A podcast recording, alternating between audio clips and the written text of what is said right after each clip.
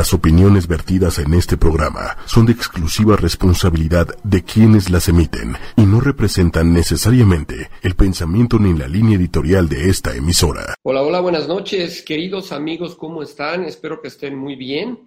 Pues estamos empezando puntualitos, puntualitos el día de hoy a transmitir. Vamos a tener un, tema maravilloso, un tema, pues como todos los jueves, vamos a hablar de perros, vamos a esperar a que se empiecen a conectar por acá siempre hacemos un poquito de tiempo para, pues, para ver que dar oportunidad a todos aquellos que apenas están integrando, o que están saliendo de trabajar, o que están en sus oficinas ya terminando el trabajo del día de hoy, la actividad del día de hoy, aquellos que están en sus casas, a todos aquellos chaparritos que también, eh, niños que también nos, nos, nos ven y, bueno, quieren aprender un poquito de la conducta de los perros el, tema del día de hoy es un tema pues fascinante y sobre todo es un tema que, que pues es el día a día de todos aquellos que tenemos un perro, el día a día de todos aquellos que, que convivimos o tenemos una convivencia maravillosa con estos, estos amigos de cuatro patas que comparten con nosotros pues todo, absolutamente todo, vida, vivencias, actividades, etcétera. Y bueno, pues estamos aquí como siempre transmitiendo. Hoy sí tenemos el mismo foro, el mismo set. Hola mi Rebe, ¿cómo estás? Qué bueno que ya estás eh, por acá. Espero que, ay, tape la cámara. Espero que nos, pues, nos veas todo el programa, no más un ratito, porque yo sé que tú eres, mi querida Rebe, muy madrugadora para dormir y muy madrugadora para despertar. Entonces, bueno, pues espero. Hola. Espero que, bueno, creo que se transmite. Estoy hablando yo y de repente llega un poquito retrasado los comentarios. Pero bueno, por acá estamos. Y bueno, pues como siempre, haciendo un poquito de tiempo. Es tristísimo porque siempre pongo, antes de empezar el programa, pongo una canción que me encanta. Es una canción, se las voy a recomendar, se las voy a escribir aquí. Es, miren, se las voy a poner aquí para que la escuchen ustedes en casa. S-T-H LM espacio Sunset. Búsquenla, les va a encantar. No la puedo poner porque si la pongo me tumban el programa. Entonces, este, ya sabes que con eso de los derechos de autor y derechos de las canciones y no sé qué, si yo pongo esta canción este, aquí en el programa en vivo, me pueden bajar el programa y pues no me gustaría porque sería tristísimo tanto esfuerzo de prepararlo, de estar aquí con ustedes y todo, para que nos voten por una cosa tan ridícula. Pero bueno, se han conectado poquitos, hoy es un jueves raro, normalmente para este día ya están muchos viéndonos, pero no importa, mira, ahí va subiendo, ahí va subiendo cada día más, un poquito más y un poquito más. Ahora me tocó agüita, normalmente me toca o té o Coca-Cola con hielo y hoy pues, tocó agüita y a ver, platíquenme, ¿cómo les fue en la semana? ¿Cómo va todo? ¿Cómo está la convivencia con sus perros? ¿Cómo está? ¿Qué dudas tienen? ¿Qué preguntas tienen? ¿Cómo está todo el tema de los, de los chaparritos en casa? Seguramente esta semana surgieron muchas dudas a todos aquellos que tienen perros y seguramente por ahí alguno que otro se desesperó, se jaló los pelos porque ya no entiende ni sabe qué hacer. Ah, está soplando un airecito tan rico, va a llover, estoy viendo que ya Pronto va a llover, por ahí a lo mejor escuchan unos tronidos. La semana pasada tuvimos que transmitir desde, desde una oficinita que tengo aquí. Estaba lloviendo durísimo y no queríamos mojarnos, pero ahora, el día de hoy, decidimos que no importa si nos mojamos. Vamos a transmitir desde aquí porque pues, nos sentimos un poquito más en libertad y un poquito más tranquilos. ¿Cuántos minutos llevamos? A ver, son, ya llevamos tres minutos. Vamos a dar unos cinco, seis minutitos más para, pues, para hablar arrancar de lleno el programa del día de hoy. Por ahí nos hacen falta los seguidores de siempre, Jorge Rodas, nuestro amigo y entrenador canino, pues maravilloso, gran amigo. Nos hace falta Sonny Sonny, nuestra psicóloga de cabecera, también esta chica de Cuernavaca que es psicóloga y que de alguna forma le encanta y le fascina siempre estarnos viendo y aunque creo que no tiene perro, pues le encanta estar por acá con nosotros. Y bueno, ¿Cómo? ¿Arrancamos? ¿No arrancamos? Nos esperamos cinco minutitos más. Estamos 4.28, 4 minutos 28, 4 minutos 30 en vivo de transmitir y creo que vamos a tener, ya empezaron a conectarse, empiezo a ver cómo empiezan a subir esos números y boom, se empieza a ir para arriba. Maravilloso, qué bueno, porque éramos bien poquitos, veía yo dos, tres, ahorita ya se fue el marcador para arriba. Tenemos una gráfica aquí en la computadora que nos indica cuando se empiezan a, comunicar, a, conectar, que empieza a subir, empieza a bajar, y por eso siempre hago un poquito de tiempo para esperar que todos ustedes se conecten y no se pierdan un, ay, me piqué el ojo otra vez, y no se pierdan un milímetro de la, un milímetro, un segundo de la transmisión, porque el tema del día de hoy es maravilloso. Vamos a hablar de los 10 problemas conductuales principales en los perros. Son los principales problemas de conducta que los perros tienen y que los perros presentan en casa y que a veces los dueños pues, no entendemos qué es lo que está pasando y a veces los dueños decimos, ¿por dónde le damos? ¿Qué hacemos? Necesitamos la ayuda de un profesional. Hay de todos los temas, hay mucha información en Internet y hay muchísima, muchísima información bibliográfica, pero acuérdense que no, pues no siempre este, ya me están preguntando cómo es la canción. les voy a enseñar. Esta es la canción. Pónganla, les va a gustar. Este. No todo matemáticas en el tema de los perros, en el tema del comportamiento canino, en el tema de la etología, eh, en el tema de la psicología. Eh, va tan, tan relacionado y tan tan de la mano los problemas que los seres humanos tenemos, los problemas que los perros tienen, la relación de los problemas que hacemos y creamos. Y el tema del día de hoy es un tema maravilloso porque vamos a aprender que, bueno, las tres o cuatro principales causas de todos los problemas conductuales, todos los problemas conductuales de los perros son, eh, número uno, eh, pues, la etapa de la crianza, como lo hemos hablado en mil ocasiones.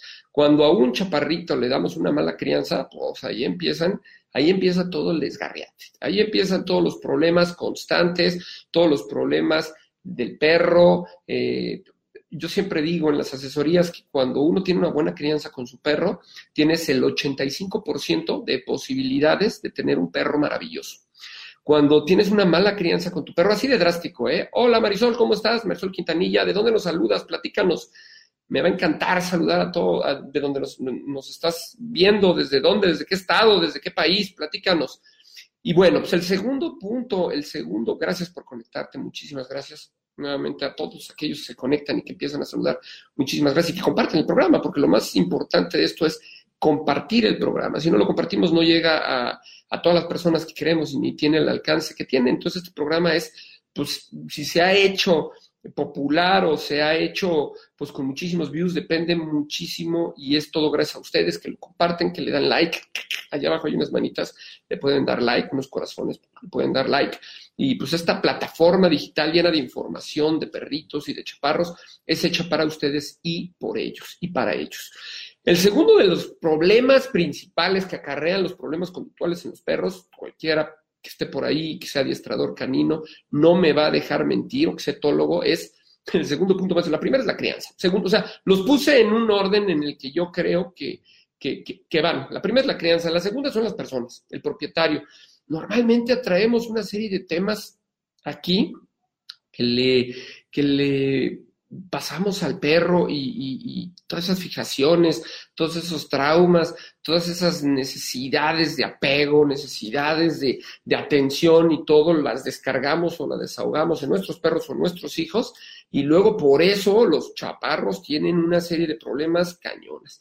El tercer y cuarto punto, que es un tema importantísimo también, es el tema de la genética y la función zootécnica, que por, para, para, lo cual la raza fue creada. Cada raza es diferente, cada raza tiene sus problemas principales, cada ser, cada individuo, inclusive somos diferentes y cada individuo canino también es diferente. Entonces, la función zootécnica y el, motivo por el cual fue creada, eh, pues también influye muchísimo en el comportamiento de los perros. Jorgito, qué bueno que te conectaste. Hace ratito hablaba de ti y decía, ¿cómo no está mi George? Este maravilloso entrenador que todos los programas está con nosotros y les el programa el día de hoy te doy un antecedente aquí vamos a hablar de los 10 problemas principales en la conducta de los perros.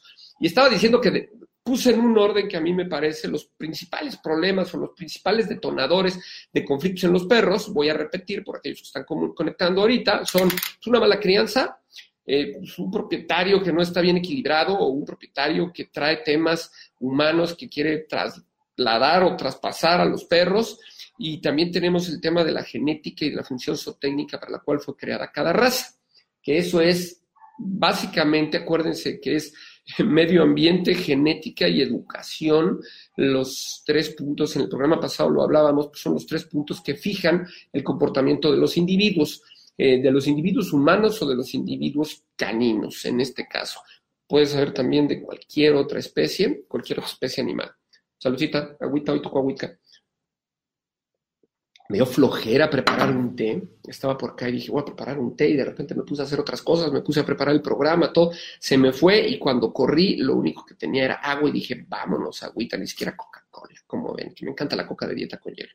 Pero bueno, pues vamos a entrar, eh, bueno, otro de los puntos, tercero y cuarto hablábamos, repito, el tema de los propietarios, el tema de la, eh, bueno, de la crianza y también hablamos del tema de la función genética, eh, perdón, función zootécnica y la genética, pero otro de los puntos también muy importantes que va relacionado con muchas de las conductas que vamos a ver es la función eh, perdón, la socialización que nosotros damos, que es una etapa de la crianza, lo hemos visto ya en varias ocasiones, lo hemos visto. Saludos, mi George.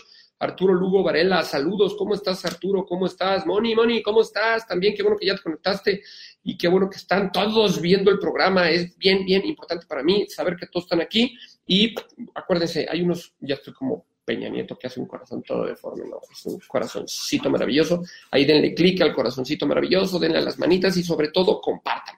Y bueno, pues vámonos porque se está pasando los minutos y vámonos de lleno a los principales problemas. Fueron 10 problemas los que más o menos estuve yo viendo, que son los problemas principales por los que la gente termina eh, acudiendo a un etólogo, un adiestrador, inclusive a los veterinarios, que luego no sabemos distinguir. Evidentemente los médicos veterinarios tienen una preparación mucho mayor a todos aquellos que estudiamos la conducta canina, porque dentro de la universidad, además de ver todas las cuestiones médicas, tienen una materia que se llama etología, que es la ciencia que estudia la conducta animal y el comportamiento animal. Y bueno, pues este, ya ahora creo que es de cajón en todas las universidades en donde se estudia medicina veterinaria tienen esa materia, porque es bien importante, no puedes tratar a un individuo si no sabes de su conducta o si no sabes observar los, el lenguaje corporal y la información que el perro nos, o en, bueno, en caso de nosotros el perro, porque yo hablo de perros, pero en caso de los animales, caballos, vacas, eh, todo lo que se acerca, la información que te, está pasando. Y bueno, pues nos vamos primero a la primera conducta que yo considero que es una conducta indeseable y es una conducta que causa muchos estragos en casa, que son los miedos a personas, objetos y a su entorno. ¿Qué opinan ustedes? ¿Qué nos puedes decir, George, acerca de, pues, los miedos que los perros tienen. Como, como les dije, el tema de la crianza, que es lo más importante, por eso la puse en ese orden, crianza, personas, etcétera, pues van a ir dando una serie de factores y una serie de razonamientos que nosotros vamos a entender para explicar el porqué de X o Y eh, conducta que se está desarrollando. Pero bueno, la primera conducta que tocó es los miedos a perros, personas, objetos y sus entornos.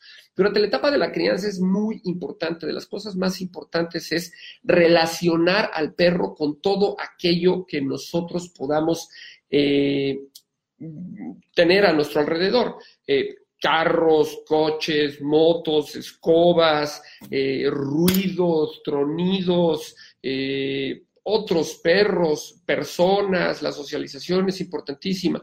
Cuando alguno de estos detalles se nos va, el otro día tenía yo una clienta que me está mandando su cachorrita a, guardería y de repente me la manda a socializar y, pues inmediatamente la subimos al coche, pasamos por ella y al arrancar, ¡pum!, se vomitó.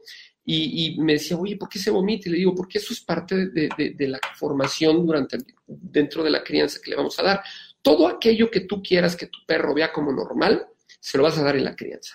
Entonces, y también influye muchísimo el tema de lo que nosotros o las personas que viven con nosotros hacen con el perro. Si yo eh, soy muy cuidadoso en, la educación del perro, si yo soy muy cuidadoso en la crianza del perro, pues no tienen por qué presentarse estos problemas. Pero si yo desafortunadamente dejo al perro con personas ajenas y de repente una persona que es poco tolerante con los animales, porque no a todas las personas les gustan los animales, con una escoba le pega al perro o hace un ruido que, que el perro en socialización, exactamente Jorge, exactamente, es el tema de socialización. Pero bueno, también hay miedos que los perros tienen, tienen miedos con truenos, tienen miedos a cohetes, tienen miedos a escobas, son los principales problemas por los que llegan con nosotros. Y les comentaba que cuando no estamos al pendiente, dicen que al ojo del amo engorda el güey o engorda el ganado. O el que tenga tienda que la tienda. No podemos dejar un perro, y mucho menos un cachorrito desatendido y, y pues allá la buena de Dios con las personas que viven en casa, porque no sabemos si todas las personas son tolerantes o todas las personas quieren a tus perros. Y muchas veces, por eso el segundo punto era personas, o sea, hablábamos, el primero es la etapa de crianza, el segundo son las personas.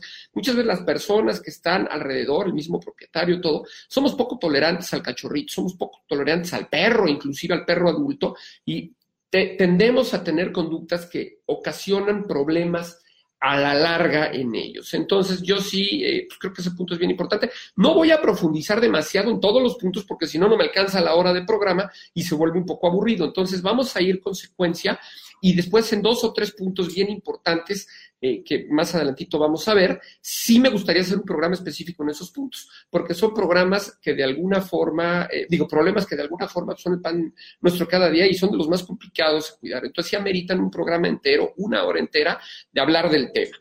El segundo problema que nosotros tenemos es la ansiedad por separación. George, otro de los temas que nos caen todos los días es de perros que puta, nada más se va el dueño de casa y se hace un desgarriate, el perro empieza a ladrar, el perro empieza a comportarse muy mal, el perro empieza a destruir todo lo que hay a su alrededor, a su entorno. Conozco perros, tuve por ahí un perro que era un problema porque lo dejaban en casa y en varias, en repetidas ocasiones. Sony, Sony, ¿cómo estás? Hablábamos de ti al principio del programa. Qué bueno que está por acá nuestra psicóloga de cabecera que nos va a ayudar a solucionar y a bajar el agua del tinaco, más bien a subir agua al tinaco de todos nosotros, los seres humanos, que de repente nos falta. No tenemos una buena bombita que sube el agua y, y bueno, pues nos causa ahí una serie de estragos. Pero bueno, estábamos en el tema de la ansiedad por separación.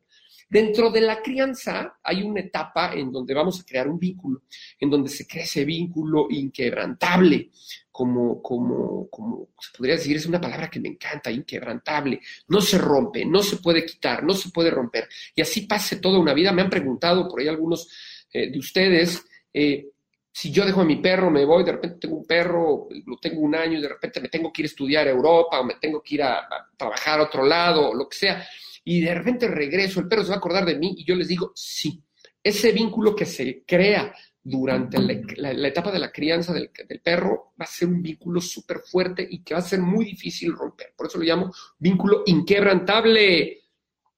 Sony, Sony, hola, hay perritos muy angustiosos. Sí, vamos a hablar de eso ahorita también. La angustia por separación también le da a los humanos. Sí, yo lo había oído en los bebés y en los niños y hasta en las personas adultas, que de repente tenemos una serie de cucus que nos fallan.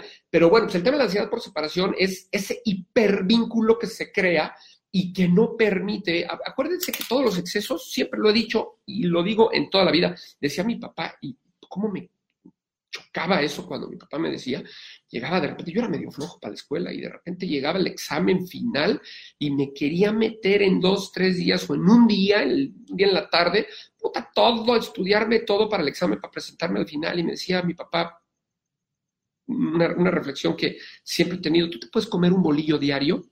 Y yo le decía, pues sí, sí me puedo un bolillo diario. Si te comes un bolillo diario, además de que te pones como pelota durante 365 días, que dure el, el, año, pues te vas a ver, al final del año te vas a haber comido 365 bolillos. Bueno, ¿qué pasa si te quieres comer 365 bolillos el último día del año, el 31 de enero. Es imposible que te comas 365 bolillos. Es lo mismo con el estudio, es lo mismo con todo esto. No te pases, eh, en todo no te puedes pasar ni para arriba ni para abajo. Entonces, siempre me decía, come tu bolillo diario y va a ser más fácil el examen para ti, pero si te quieres atragantar 365 bolillos o 365 páginas de información en un solo día para presentarte mañana el examen, pues no lo vas a lograr.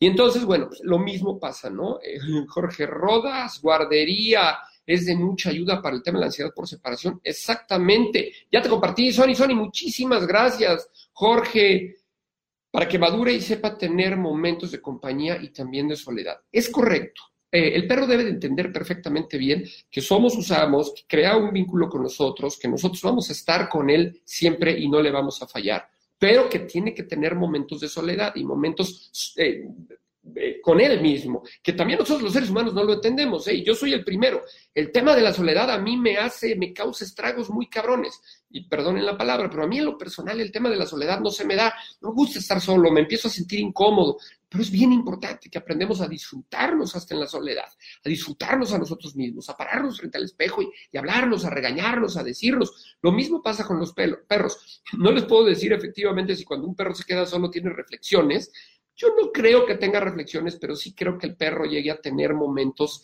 de, análisis de ciertas situaciones. Pero sí les puedo decir que cuando un perro tiene una enfermedad mental, que se llama ansiedad por separación, que es una enfermedad, yo la considero una enfermedad mental, no tiene nada en qué estar pensando o ocupando sus momentos, sus minutos, su tiempo solo, más que estar pensando, mi amo, perdón, mi amo, mi amo, mi amo, mi amo. Por eso dicen este, en el tema del adiestramiento ya se los había comentado en, otros programas, que la, como dicen, la, eh, la frustración incrementa el instinto. Cuando tú frustras a un perro, le avientas la pelota dos veces, le quitas la pelota y te vas, y el perro empieza, quiero más, quiero más, quiero más, quiero más, quiero más, quiero más. Esa es una frustración que se causa y el perro entonces empieza a tener una obsesión por la conducta de la pelota y luego le puedes tú enseñar al perro muchísimas cosas o, o lo que tú quieras enseñarle a través de esa frustración, porque el perro va a tener tantas ganas de tener esa pelota que se creó en su mente esa necesidad de tener la pelota, que va a responder y va a ser un tema padre, ¿no? Lo mismo pasa cuando el perro nada más está pensando mi dueño, mi dueño, mi dueño, mi dueño, mi dueño, cae en una ansiedad por separación y vienen unos problemas conductuales súper, súper, súper complicados. Entonces, bueno, acuérdense amigos, no tenemos que pasarnos, no podemos pasarnos de ese, de, como dicen vulgarmente, no te pases de tueste con, con el tema de tu, de tu socialización. Sony, Sony, como cuando llevan a los bebés al Sendi, se hacen independientes. Claro, es lo mismo. Rubí, ¿cómo estás? Rubí Montero, ¿cómo estás? Qué gusto, qué gusto que estés con nosotros. Por favor, platícanos. Espero que te guste el programa. Espero que a todos los que lo están viendo les guste el programa. Y acuérdense, amigos, si les gusta, compartan. Esa es la mejor forma de decirme, me gustó tu programa, me gustó la información que preparaste, me gustó lo que nos estás diciendo, porque muchos perros o muchas personas eh, que tienen relación con perros pues van a ver el programa y creo que se va a hacer por ahí una buena información generalizada a través de esta maravillosa plataforma digital. Yo no sé qué haría, yo no soy de esta época, no nací yo en la época de las cuestiones digitales, pero sí les puedo decir que es maravilloso poderte conectar y de repente, no sé, 20, 30, 40, 50, 100. Bueno, ha habido programas que hemos tenido una audiencia de ciento y tantas mil personas en diferentes partes del mundo y eso es maravilloso porque dices, ¿cómo puede ser posible que yo sentado aquí en mi casa hablando de un tema que me gusta, de un tema que me encanta, eh, llega a tantas personas y puede ayudar a alguien por ahí. A lo mejor alguien por ahí dice, ¿cómo me ayudó tu tema? Entonces, eso es lo único que yo quiero que este programa, que es el único motivo que tiene este programa, crear conciencia y, pues, llenar de información la cabeza de los propietarios de los perros. El siguiente punto, que es el punto número tres, es la excitabilidad excesiva. ¿A qué me refiero por esto? Cuando tenemos un perro que de repente llega y empieza a correr, cuando tú llegas, estás súper contento y empieza a correr alrededor de la casa y tira todo y te brinca y sales de traje ya te vas a trabajar con tu corbata, catorra, y pum, te brinca y te pone las patas y te mancha todo. Y dices, puta, ¿qué pedo con este perro? Necesito llevarlo a que me lo corrijan, a que me ayuden, porque está teniendo, dicen, no sé qué tiene el perro, pero el perro se vuelve loco. Aida Rangel, y cuando son regañados, que son maltratados, ¿qué hacemos si ya traen cada uno sus crisis existenciales? Rubí Montero, es, que vuelvo a lo mismo, todo, por ahí al final les voy a dar una formulita para tratar de corregir todas estas conductas. Obviamente lo principal es, acudan con un profesional, no sé en qué ciudades estén, pero se acudan con un profesional, porque es importantísimo. A veces pensamos que porque encontramos en Internet una medicina, porque encontramos en Internet un tratamiento, porque encontramos en Internet ahora con este tema de los medios digitales que yo decía, es muy normal y es, vaya, clásico que la gente se automedique, que la gente encuentre las soluciones para sus problemas, que la gente, ya no van a psicólogos, como decía Odín Peirón, yo creo que cosas básicas, Sony nos puede corregir, hay cosas básicas que tenemos este, que tener en casa, que es canasta básica y terapia. La terapia debe de ser parte de la canasta básica, porque todos traemos temas, todos traemos temitas y, una población sana mentalmente es una población sana en muchos aspectos.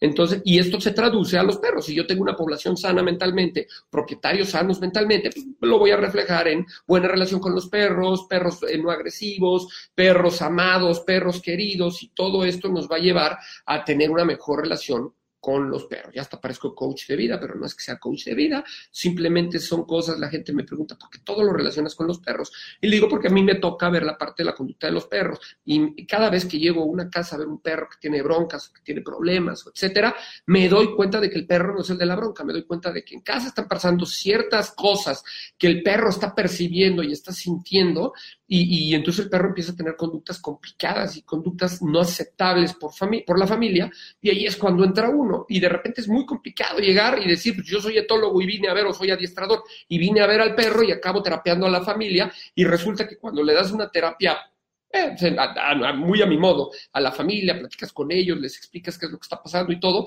las cosas empiezan a corregir y te dicen, ay, es maravilloso esto, deberías de tener un programa de coaching de vida. Y le digo, bueno, pues déjenme estudiar eso. Y una vez que lo estudie y una vez que me sienta preparado y capacitado para eso, pues ya podré hablar con las familias. Pero lo que puedo yo decirles en este momento es que muchos de los problemas que acarreamos y traemos con los perros son problemas que nosotros generamos. Por eso el orden que puse al principio, el tema de la crianza, el tema de los propietarios y las personas, el tema de la genética, de la educación, del medio ambiente y el tema de la socialización. El siguiente punto, el cuarto punto, que es un punto también que trae estragos, es la destrucción. Se divide en dos partes. Ahorita vamos a hablar primero en, cachorros y luego vamos a hablar en perros adultos. El, término es destructividad en, eh, y mordida excesiva eh, en cachorros. Destructividad y mordida excesiva en cachorros. Todo el mundo pensamos que está mal y que de alguna forma tenemos que corregir al cachorro conducta contraria o respuesta contraria. Ni tienes que corregir al cachorro. Sony Sony dice, finalmente también son seres vivos que sienten y tienen emociones. Por supuesto que responden a estímulos externos.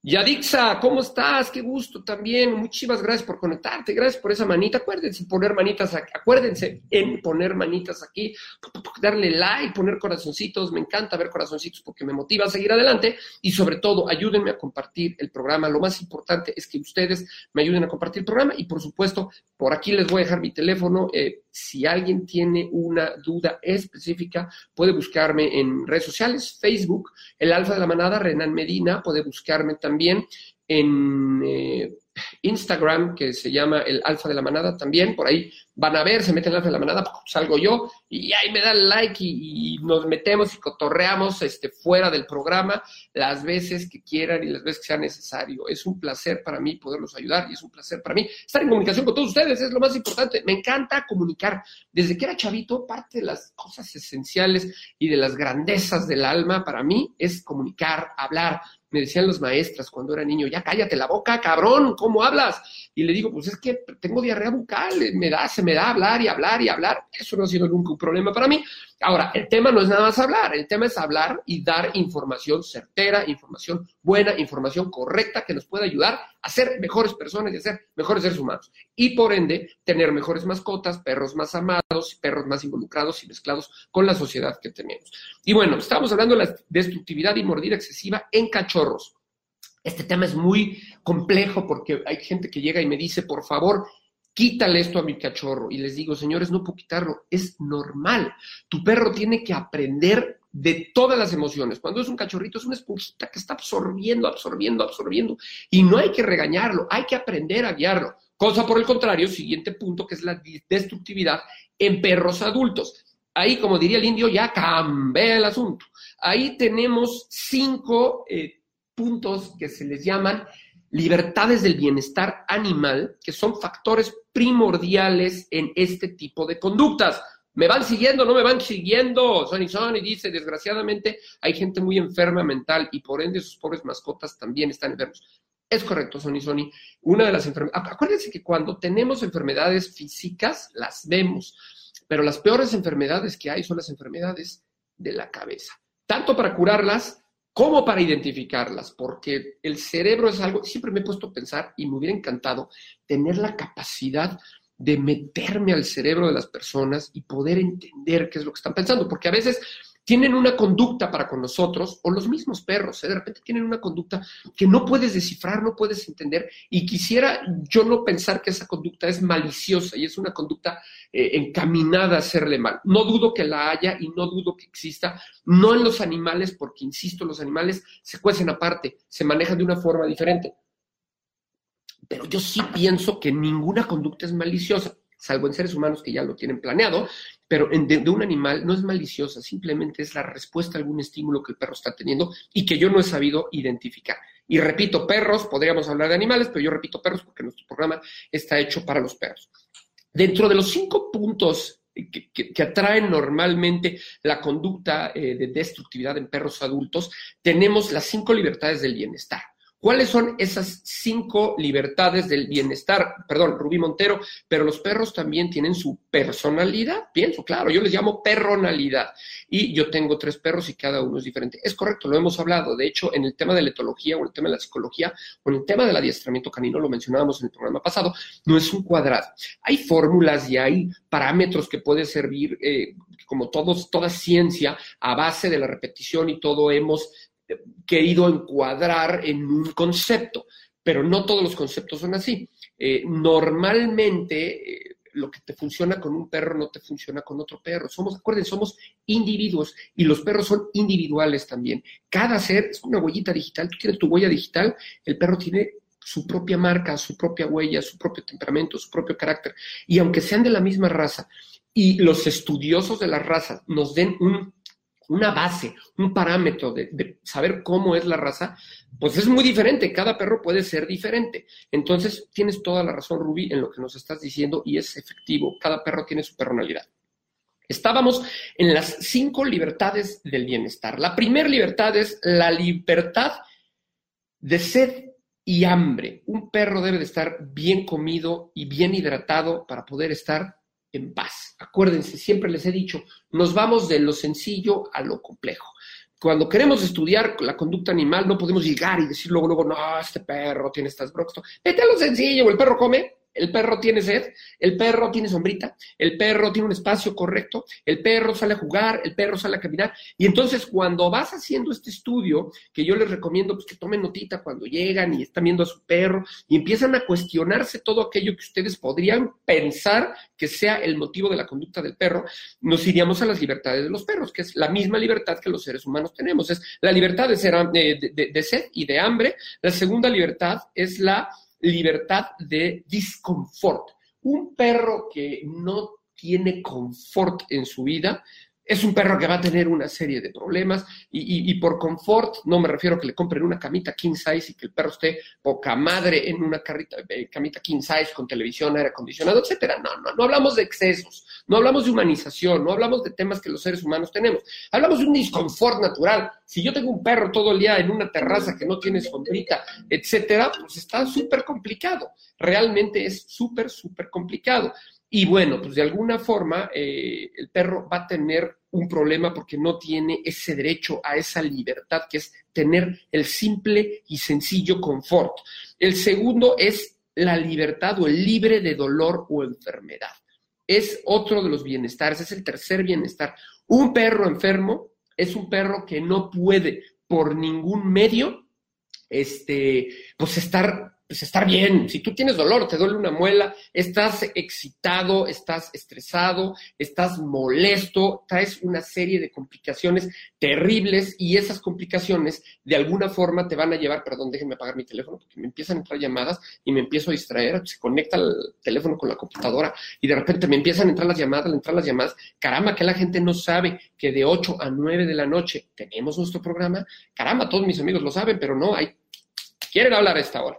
Entonces, el siguiente, el, el, es estar libre, libre de enfermedades o libre de dolor. Creo que ese es un elemento básico. Una persona enferma, siempre lo, trato de relacionar con las personas para que se simplifique mejor y podamos entenderlo. Una persona con dolores, te duele la muela, te duele la espalda, te duele la cabeza, si te duele el oído, si te duele, son de los dolores más fuertes que conozco, no puedes estar en paz, traes un estrés intrínseco por el mismo eh, dolor que te está causando y no estás a gusto. Llega alguien, dice algo y estás intolerante, estás y es lo mismo que pasa con los perros. El siguiente es la libertad de expresarse.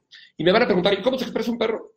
La libertad de expresarse es la libertad de ser perro. Cuando tú lo sacas a la calle, que el perro tenga, la, o lo, lo sacas a pasear, o lo llevas al bosque, que el perro tenga la libertad de oler, la libertad de hacer pipí, la libertad de hacer popó, la libertad de correr, la libertad de empezar a sacar un poquito sus instintos, un poquito de sus cosas. es importantísimo. Si no tiene el perro esas libertades, pues estamos cayendo ya en una conducta errada. Los perros tienen que tener libertades, como los seres humanos. Un niño tiene que correr, un niño tiene que jugar, un niño se tiene que lodar, un niño tiene que jugar en la lluvia, un niño tiene que revolcarse en el pasto para poder ser un niño. Son todas esas experiencias que hacen que, el niño, de alguna forma, en este caso el perro, el cachorro, pues tenga un equilibrio, tenga una paz, o sea, para todo equilibrado. No te estoy diciendo que todo el tiempo esté jugando, ni te estoy diciendo que todo el tiempo esté brincando, simplemente te estoy diciendo que el perro tiene que tener esas libertades. Y la última libertad es, que va relacionada a todas las libertades, es la, ser, estar libre de miedo y libre de estrés. Un perro que tiene todos los factores que les mencioné anteriormente es un perro que tiene estrés y un perro que tiene estrés está excitado, está cambiado, modificado en su conducta y es un perro que de alguna forma puede presentar conductas indeseables, definitivamente. Entonces, cuando hablamos de destructividad en perros adultos, hablamos de que si un perro no tiene estos cinco factores, eh, el perro va a empezar a estar un poquito mal emocionalmente y al estar mal emocionalmente empieza a tener conductas que nosotros no deseamos. Y bueno, pues vámonos a la siguiente, agresividad hacia otros perros, gatos y personas. Normalmente la agresividad hacia otros miembros, hacia perros o hacia personas, surge o sale de cinco puntos más, ya me parezco a Adal Ramones con los cinco puntos de otro rollo. Pero bueno, pues es que es un tema tan largo, tan extenso, que estoy tratando de darles una embarradita de los problemas que los perros pueden tener. Jorgito, ¿cómo ves? ¿Cómo ve el programa? Platícame. Tú eres experto en conducta canina. ¿Cómo ves toda la información que estamos dando? Sé que de repente me encantaría profundizar un poquito más, pero se me va a acabar el tiempo. Ya llevamos 35 minutos del programa, me faltan 25 minutos para poder terminar y voy apenas a la mitad. Estoy en el sexto punto, que es agresividad hacia perros, gatos, personas. Y todo esto va a ser, ¿por qué se presenta la agresividad? ¿Cuáles son los motivos o los detonantes de la agresividad en un perro? Se los voy a decir de, voladita, porque si no, no vamos a llegar a los siguientes puntos que son sumamente importantes. Es por protección. La agresividad que se da por protección. Es un perro protector, un perro que está ahí. Marisol, ¿cómo estás? Qué gusto, Rubí. Exacto, perfecto, muchísimas gracias. Eh, Marisol, platícanos de dónde nos llamas, qué opinan, cómo el programa, les gusta, no les gusta. Eh, es bien, bien importante que me apoyen con sus corazoncitos, con sus manitas, para que podamos este, verlos y boom, irnos ahí compartiendo, compartiendo y tener todos los comentarios de ustedes que para mí son enriquecedores y son maravillosos. Entonces tenemos que, hay perros que son agresivos por protección son protectores, son perros que tienen un alto instinto de protección, están pues, realmente en, su papel de protectores. Tenemos perros que también tienen, el segundo punto es perros que tienen, eh, son agresivos por miedo. Cuando un perro tiene miedo, acuérdense del abanico de, temperamentos que le di, es muy sumiso, sumiso, medio, dominante y muy dominante. ¿Quiénes son los perros más peligrosos y los perros que te muerden? El muy sumiso y el muy dominante. Uno te muerde por temor, por miedo, y el otro te muerde por cabrón, porque siempre quiere estar arriba de ti en la pirámide jerárquica. Entonces, entonces, bueno, pues es sumamente importante que podamos detectar este tema, ¿no? que también la agresividad se puede presentar por miedo. Otra de las eh, cosas es eh, por las cuales se puede presentar la eh, agresividades por territorialidad. Hay perros sumamente territoriales y hay perros que quieren proteger su entorno, quieren proteger su hogar y entonces sacan eso que traen dentro de protector, de decir, a mí aquí no entra nadie, aquí yo protejo. Son perros eh, territoriales, entonces ya tenemos por protección, ya tenemos por miedos, ya tenemos perros territoriales, perros que van a causar ese tipo de agresividad por estos motivos. Otro es por su función depredadora. Acuérdense, hablamos dentro de los puntos que empezamos, crianza, personas, genética, función zootécnica, etcétera. Si nosotros tenemos perros con un eh, alto instinto de presa o perros que tienen una necesidad depredadora, eh, es una conducta natural en los animales en, estado silvestre, los lobos en estado silvestre, este, pues, estado, de libertad, eh, tenemos que esta actividad depredadora puede, sin duda alguna, o detonar un tema de agresividad en los perros. Y bueno, la última y más interesante de todas, que también tiene cinco puntos, me estoy yendo de puntos y puntos y puntos. Ojalá pudieran ustedes anotar todos estos puntos, porque son puntos importantísimos, es la agresividad intrasexual, normalmente conocida como no pueden estar perros con perros, machos con machos porque se pelean, o hembras con hembras porque se pelean. Y es correcto. El tema de los machos, por aquí en uno de los puntos, vamos a hablar de, que los machos, si tú tienes un perro agresivo, un macho agresivo y lo castras, o lo esterilizas, bueno, lo castras, que es la palabra eh, correcta, a cierta edad, porque no a todas las edades funciona, pero bueno, a cierta edad, el perro baja completamente, así, es un tema de baja hormonal, y el perro está mucho más tranquilo y tiene una regresión y deja de ser un perro agresivo. Rubí, yo tengo un pit. Es un amor con la gente, pero no convive con otros perros. Tengo uno cabrón, como dices, que es muy protector y dominante. Muy interesante tu plática. Gracias, Rubí. Sí, los pits son perros maravillosos y sobre todo son perros maravillosos con las personas de casa, pero son perros que por su función zootécnica tienen un alto instinto de presa y un alto instinto de combate, lo hemos hablado en otros programas. Y, efectivamente se va a relacionar bien con las personas, pero pues con otros perros a lo mejor va a tener problemas porque trae muy marcada genéticamente este tema del, instinto de de presa y del instinto de combate, que es un instinto fuertísimo en este tipo de perros. Pero bueno, vamos a seguir. Estábamos hablando del, eh, de la agresión intrasexual. Decíamos que en machos, si tú tienes dos machos y los castras, baja mucho la conducta, pero si tú tienes una hembra, el error que la gente cree es que son fórmulas. Ah, si yo castro el macho, el macho baja la conducta y tengo un perro mucho más tranquilo. Si yo tengo una hembra, también la voy a castrar o esterilizar como es correcto. Es una OVH, como diría mi amigo Julio Escalante, el médico. Y bueno, pues aquí aplica diferente, porque al momento de quitarle la matriz al perro y de hacer una esterilización correcta, completa, este, viene una baja de eh, la hormona femenina, y viene un, de, los estrógenos, perdón, y viene un alza de la hormona masculina, que es la testosterona. Y entonces lejos de ayudar el tema de castrar o esterilizar una hembrita, eh, va a perjudicar, va a poner la situación más de pestañas y más cañija. Entonces, pues, mi recomendación en el tema de las hembras no es hacerlo. ¿Qué recomendaciones podemos dar para que no se dé este tema de agresividad intrasexual entre hembras y hembras, match y match? Bueno, pues podemos hablar siempre de una buena presentación. Es importantísimo tener una buena presentación. Mónica Barreto, hola, yo tengo un Bull Terrier y no se lleva con otros perros. Tiene nueve meses y puedo mandar a castrarse. Claro, hay que mandarlo ya. Pero ya, esa es una recomendación, Mónica, mándalo ya, llévalo ya. Todo el mundo dice, no, ¿qué le va a pasar? Y todo no le va a pasar nada, va a ser un perro feliz. Y ahorita está en la etapa exacta y en la etapa ideal, porque todavía no llega a su madurez ni a su tema de dominancia que va a presentar seguramente por la función zootécnica para la que fue creada y por el tema genético. Acuérdense, medio ambiente, educación y genética. Genética es fuertísima.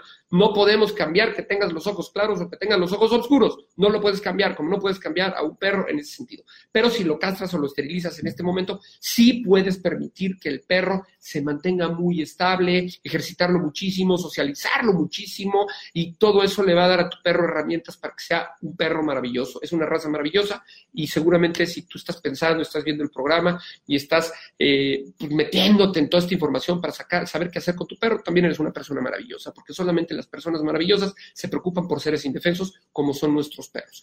Y bueno, estamos hablando de una buena presentación este, pues, es sumamente importante.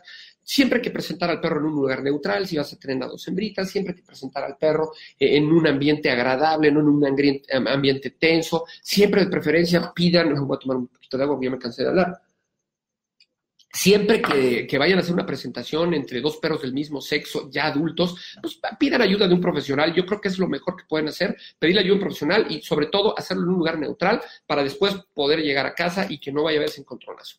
Otro de los inputs puede ser también por el tema de la edad. Luego hay perras eh, pues, mayores que son poco tolerantes con las perras cachorros. Y dices, ah, es una hembrita cachorrita con una hembrita adulta y son intereses sumamente diferentes. Lo hemos manejado en otros programas.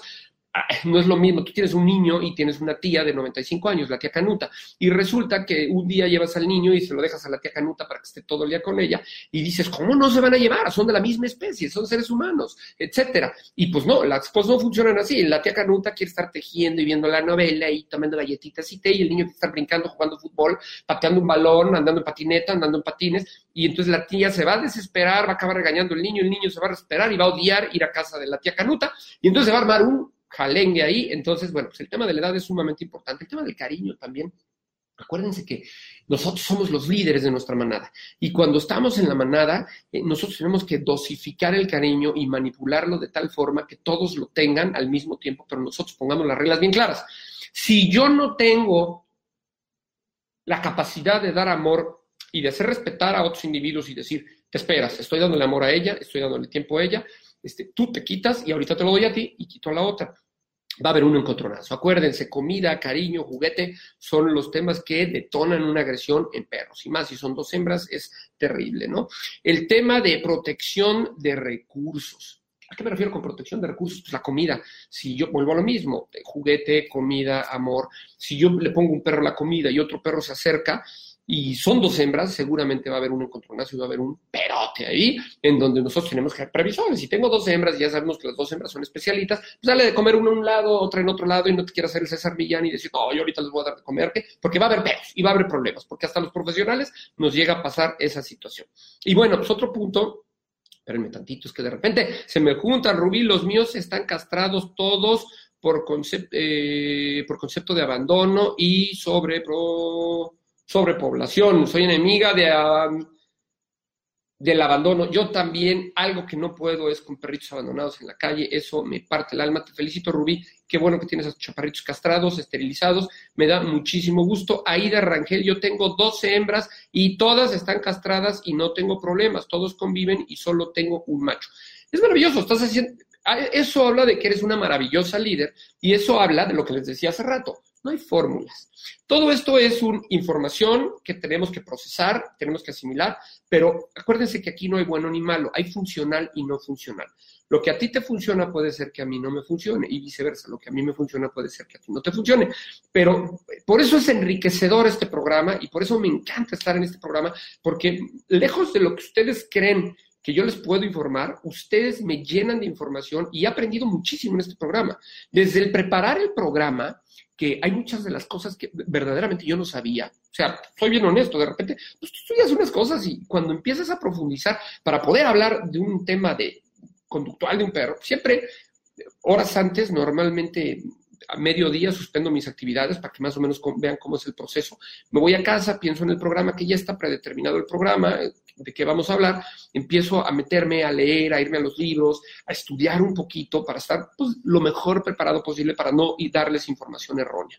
Y, y aún así, aprendo impresionantemente de ustedes. Y sí, efectivamente, conozco gente que tiene como tú dos hembras, es una maravilla, eh, y, todas interactúan, inclusive hay por ahí un video en YouTube que seguramente todos ya vieron, en donde hay un cuate que tiene una reja y tiene como 30 perros de un lado y tiene todos los platos de comida y empieza a decir por nombres, fulanito, sultanito, tú y, como va diciendo, el perro va cruzando la puerta y va empezando a comer. Es un control y una maravilla lo que hace este cuate. Me encanta ese video, cada vez que lo veo aprendo bastante. Y bueno, pues hablábamos de eso, ¿no? Mónica Barreto, muchas gracias por tu consejo. Saludos desde Colombia. ¡Wow, amigos!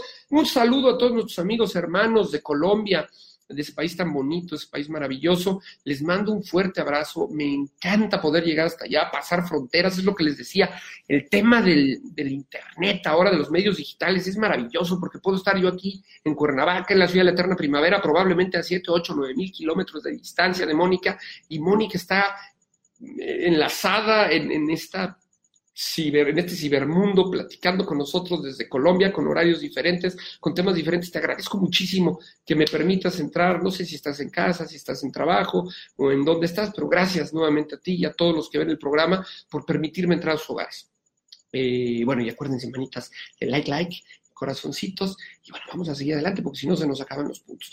Y el siguiente punto es el tema hormonal en las hembras.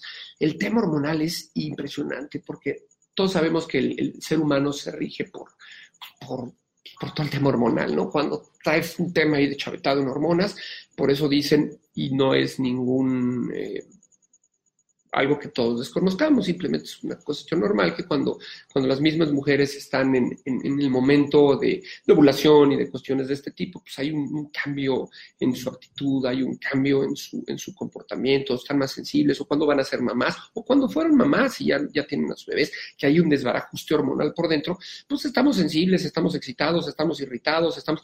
Y nosotros, los seres humanos, hemos perdido la capacidad de oler ese tipo de cosas. Las perras no, los perros huelen de una forma 400 veces más fuerte que lo que el ser humano puede hablar. O sea, nada más para que se den una idea. Y en ese momento los perros, cuando hay una perra en, celo, o cuando una perra salió del celo y ya está de salidita que nosotros ya ni detectamos, decimos, no, la perra ya terminó su celo, hay otra perra que la puede oler y esa misma perra está susceptible porque viene el, el sello que traes metido en la mente del tema natural, del tema de la protección, del tema de la territorialidad, del tema de me tengo que reproducir para perpetuar la especie, y entonces vienen ahí una serie de cuestiones genéticas, vuelvo a lo mismo, medio ambiente, educación, genética, y, ahí es cuando también puede haber un tema de agresividad, ¿no? Entonces, bueno, vámonos, vamos a seguir, vamos a brincar. Este es un tema, el siguiente punto, el, tema número siete, es un tema que voy a dejar. ¿Se acuerdan que al principio del programa les dije que lo iba, iba a dejar ciertos puntos para un programa entero? Este tema me encanta porque además he tenido un sinnúmero de personas que me han venido a preguntar y me han venido a cuestionar de él, y es el tema de la coprofagia. ¿Qué es la coprofagia? Eh, pues de entrada es es un, síndrome o eh, una conducta que aparece en donde los perros se comen sus popós o las popós de otros perros. Hay, hay coprofagias este, pues, que de alguna forma son entendidas, como cuando la mamá se come la popó de los cachorritos que están en el nido para mantener el nido limpio. Esa es una, es una, es una conducta entendida. Pero pues a nosotros nos sale y de repente empezamos todas las señoras empiezan con mi perro se está comiendo su papá, guácala, ¿qué pasa? Y entonces pues vamos a entrar en el punto de que no es culpa del perro. Puede ser por falta de limpieza, que no esté el nido limpio, como decíamos, puede ser por falta de higiene, y, bueno, se puede dar por un sinnúmero temas de alimentación, temas de aburrimiento, temas, pero este programa y este punto en específico sí quisiera dejarlo para un programa que voy a preparar específico para hablar de la coprofagia. Voy a ver si puede venir Julio para que también nos dé su opinión, porque es un, es, es un punto medular. De hecho, en las asesorías de crianza que, que yo tengo, pues hablo todo y siempre pongo, si tu perro tiene coprofagia, ese es otro tema que tenemos que tratar de forma personal porque podemos caer en, una de las conductas estereotipadas, lo vamos a ver más adelante, y se convierte en un desgarriate si no sabemos cómo corregirlo. Entonces, bueno, pues, tengo que informárselos. La coprofagia es el séptimo punto de conductas indeseables. Y bueno, vámonos al, al punto número 8. El punto número 8 es el tema que el, el, pan nuestro de cada día, el pipí y popó de cachorros y perros adultos en casa. ¡Ay, quiero que vengas a entrenar a mi perro! Puta, ¿cuántas veces he oído eso? Creo que diario me hablan. Quiero que vengas a entrenar a mi perro porque no quiero que haga pipí y popó adentro. Empiezo, señor, platíqueme qué entiende por entrenamiento. ¿Qué espera de un entrenamiento o un adiestramiento? No, pues esto y esto y esto. Bueno, eso se llama educación. Eso normalmente se da en la etapa de crianza. Y eso normalmente los perros lo aprenden desde chiquitos. Sin embargo, pues hay perros que no lo aprendieron porque tuvieron una mala crianza, como lo hemos hablado, y entonces tenemos que entrar a la corrección de conductas indeseables. Y el, tema de pipí es una conducta indeseable normalmente en casa. Hay un sinnúmero de tips que ya dimos en otros programas que podemos hacer, pero todo va muy relacionado a comida, todo va muy relacionado a actividad, todo va muy reducido a espacio y a dedicación. Entonces, bueno, pues es el punto, no voy a profundizar porque estoy ya a cinco minutos de que termine el programa y me faltan dos puntos más. Eh, la siguiente es la intolerancia o la manipulación de uso de ciertos objetos. Ejemplo, cepillar al perro. Cuando empiezas a cepillar al perro, el perro se pone como loco, se gira como cocodrilo, te muerde, te tira, sale corriendo. El lavar los dientes al perro. ¿Cuántas personas hay que dicen, no, si yo a mi perro lo quiero bien limpio, le voy a lavar los dientes? Está bien, ¿eh? Cada quien puede hacer con su perro lo que quiera. Yo creo que dándole un hueso o un, una mordedera especial que te ayude a limpiar los huesos, los dientes, el perro se puede limpiar. Sin embargo, pues hay personas que, quieren lavar los dientes a sus perros. Lo único que les recomiendo es que una pasta dental específica para perros, no con la de nosotros, porque traen un pH ahí diferente y le puedes perforar el estómago a tu perro. Entonces, bueno, pues por ahí vamos. Jesús Fish, saludos desde Puebla, amigo. ¿Cómo estás? Querido, muchísimas gracias por, conectarte con nosotros. Puebla, la ciudad donde era mi mamá, mi mamá era poblana y tengo mucha familia en Puebla que, les mando un abrazo, que les mando un beso y bueno, ciudad preciosa, ciudad llena de, cosas maravillosas, una comida maravillosa, mole poblano, qué bárbaro, qué rico. Y bueno, Rubí se ríe, no sé por qué se ríe, pero yo creo que te estás riendo de algo interesante. Vuelve a mencionar tus redes, por favor. Claro que sí, con muchísimo gusto, Rubí. Es el alfa de la manada, Renan Medina, que soy un servidor, en Facebook, lo puedes encontrar, me lo pongo aquí en mi teléfono y se los enseño, ya apague mi teléfono, bueno, lo voy a aprender, porque pues, me estaban llamando y prefería pagarlo, pero no, ahorita, ahorita que prendan, les pongo, les Pero es el alfa de la manada con Renan Medina, sale una foto mía muy seriecillo, y en eh, Instagram también el alfa de la manada, y ahí voy a salir yo, van a ver las fotos de, de, de, vamos a hacer las borras un poco, déjenme ponerle acá. Ya me estoy conectando, ¿eh? ahorita les voy a poner. Perdón, nada más me pierdo, de repente se me va el, chip. Y bueno, estamos hablando de pipo, intolerancia a la manipulación, el uso de objetos. Acuérdense que si tú empiezas a cepillar un perrito desde chiquito, si tú empiezas a lavar los dientes desde chiquito, etcétera, vas a tener un perro que cuando sea grande, pues va a tener ese manejo y no va a tener broncas en el tema del manejo. Lo mismo, de, de alguna forma, les digo, el tema de la crianza, lo que hablábamos, miren, les voy a enseñar mi, mi perfil, así, así aparece. Ay, la pila está agotando, ¿ya ven? Ay, güey, ¿dónde está? Es que está complicado aquí el alfa de la manada con Renan Medina de Velasco. Por ahí le ponen al botón de agregar, ¡puc! y me agregan. Y en Instagram, en Instagram estoy también como el alfa de la manada, Renan Medina. Hoy se los pongo. Es aquí. Y les va a aparecer así. Ay, güey, espérenme tantito. Uh, el alfa de la manada y bueno, pues ya por ahí, no sé si alcanzan a ver, por ahí les va a salir también. Bueno, perdón. Entonces, estamos en la la manipulación. Pues acuérdense que si nosotros acostumbramos a un perro desde chiquito a todo aquello que queramos acostumbrarlo, pues el perro se va a acostumbrar, va a saber, subirse al coche, lavarse los dientes, cepillarlo, este, todas las visiones que ustedes quieran hacer con su perro, desde chiquito acostúmbrenlo y van a ver que el perro no va a tener problemas. Cuando tenemos un perro que no fue acostumbrado a todas estas circunstancias o a todos estos eh, approach, a todos estos acercamientos, pues vamos a tener un perro lleno de broncas también y un perro con broncas.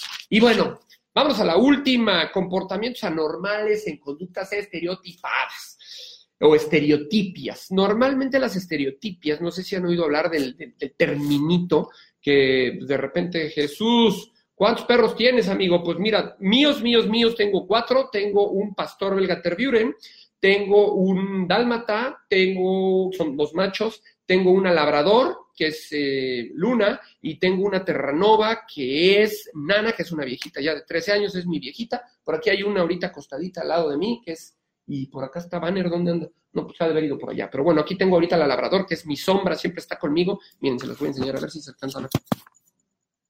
Ahí está echadita. ¿Sí la alcanzan a ver? Está echadita Pero bueno, no nos perdamos en el punto. Entonces, bueno, pues esos perros tengo amigos. ¿Tú cuántos perros tienes? Platícanos, platícanos. ¿Por qué te interesan tanto los perros o por qué te gustan? Es maravilloso tener gente nueva. No te había, no te había escuchado a ti, Fish Bike. Qué padre, está padre el nombre que te pusiste. No sé si es tu apellido, está padrísimo, bike de bicicletas. Y bueno, conductas estereotipadas. Las eh, conductas este, estereotipias normalmente se dan en animales, eh, son conductas repetidas, repetitivas, que se dan en animales de zoológicos. Es muy, muy normal que sean animales de zoológicos, pero también las podemos ver eh, dentro, de, dentro de las conductas que nuestros perros presentan. Y es un tema también, es el segundo tema, el de la coprofagia y el de la, eh, las estereotipias, es, un, es para un programa es un punto para un programa.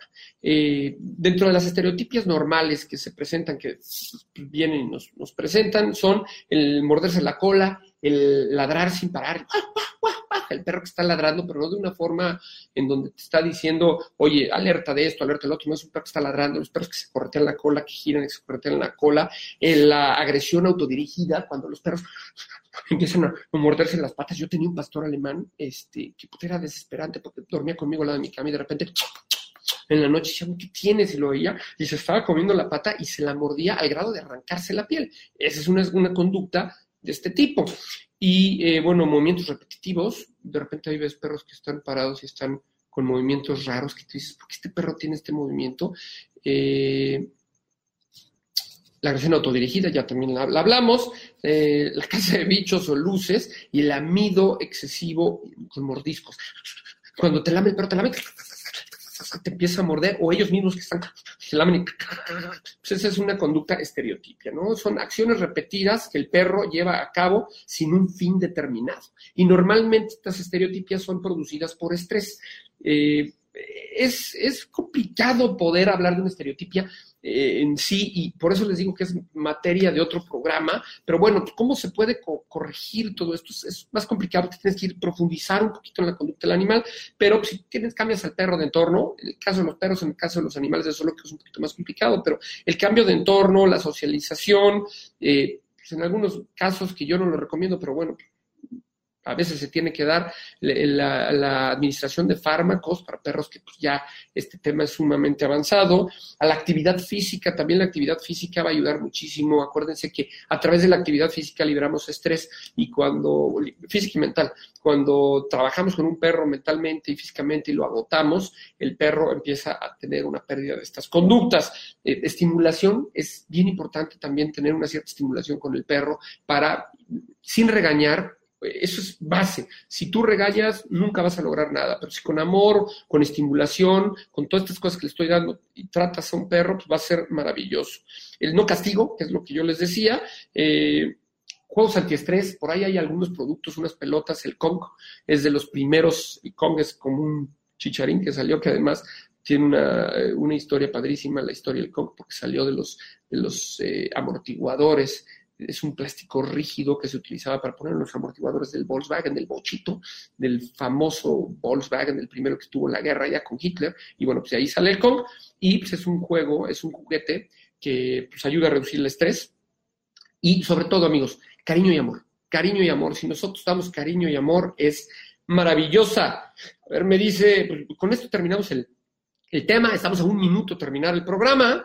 Este, me dice Jesús, yo tengo seis amigos, qué padre. ¿Qué razas? Tengo tres pastores, un terrier escocés y un chihuahua. Ah, no, dos chihuahuas. Son maravillosos. Qué padre que tenga, que puedas tener este, pues todos estos perritos, todos estos chaparritos en casa. Ojalá y los chaparritos de alguna forma este, pues estén sanos, es lo más importante, y que la relación, yo creo que eres un, dueño responsable, porque pues, de alguna forma dedicarle unos minutitos a ver este programa y todo, me, habla muy bien de ustedes, me habla muy bien de que quieren conocer un poquito más. No tengo la, no soy poseedor de la verdad absoluta, pero sí les puedo decir que preparo este programa con mucho cariño y espero que el programa que ya se nos terminó el día de hoy haya sido de su entera satisfacción y de su interés. Muchas gracias por el tiempo que le dedicaron, esta hora que se nos pasa de volada. En un principio yo decía, puta, una hora, ¿cuánto voy a hablar cuando empezamos los programas? Y ahora resulta que este tiempo me queda corto, se me hace rapidísimo. Y quisiera estar más horas con ustedes, pero viene otro programa ahorita que ya debe estar por empezar y le estoy robando minutitos. Amigos, me despido. Como siempre, soy Renan Medina. Les agradezco muchísimo el que hayan tenido la paciencia de estar escuchando toda esta serie de cosas que yo les digo en nuestros perros. Me despido con la frase de, pues, de todos, los, todos los jueves, que es no sabemos si los animales son capaces de sentir, de pensar, pero sí sabemos que son capaces de sentir. Amigos, no le hagan a esos chaparritos indefensos lo que ustedes no les gustaría que hicieran con ustedes. Recuerden que ustedes son lo máximo, lo que ellos tienen eh, y son su vida entera y así los debemos de ver como miembros de la familia. Les agradezco nuevamente que me hayan permitido entrar a sus hogares. Espero que el programa les haya gustado, queridos. Y bueno, pues les mando un abrazo, les mando un beso hasta donde quiera que estén. Gracias nuevamente por permitirme entrar hogares, oficinas, carros, etcétera. Y nos vemos. Acuérdense, este programa lo pueden ver, se queda repetido en mi Facebook. Lo pueden ver aquí en ocho y media también. Aquí se va a quedar este, guardado. Si lo quieren ver, recomiéndenlo para que otras personas puedan verlo. Y pues si algo de por aquí les sirvió, pues a lo mejor a otras personas también les sirve. Y bueno, pues les mando un beso, les mando un abrazo. Gracias nuevamente por estar con nosotros. Recuerden, ocho y media Facebook, ocho y media Instagram, eh, por iTunes Radio también ocho y media. El Alfa de la Manada con Renan Medina, Facebook, el Alfa de la Manada en Instagram. Ahí queda el programa grabado. Y bueno, Gracias amigos nuevamente. Nos vemos hasta el próximo jueves y los espero, espero verlos el próximo jueves. Gracias, un beso, bye bye, buenas noches. Si te perdiste de algo o quieres volver a escuchar todo el programa, está disponible con su blog en ochoymedia.com. Y encuentra todos nuestros podcasts de todos nuestros programas en iTunes y Tuning Radio. Todos los programas de ochoymedia.com en la palma de tu mano.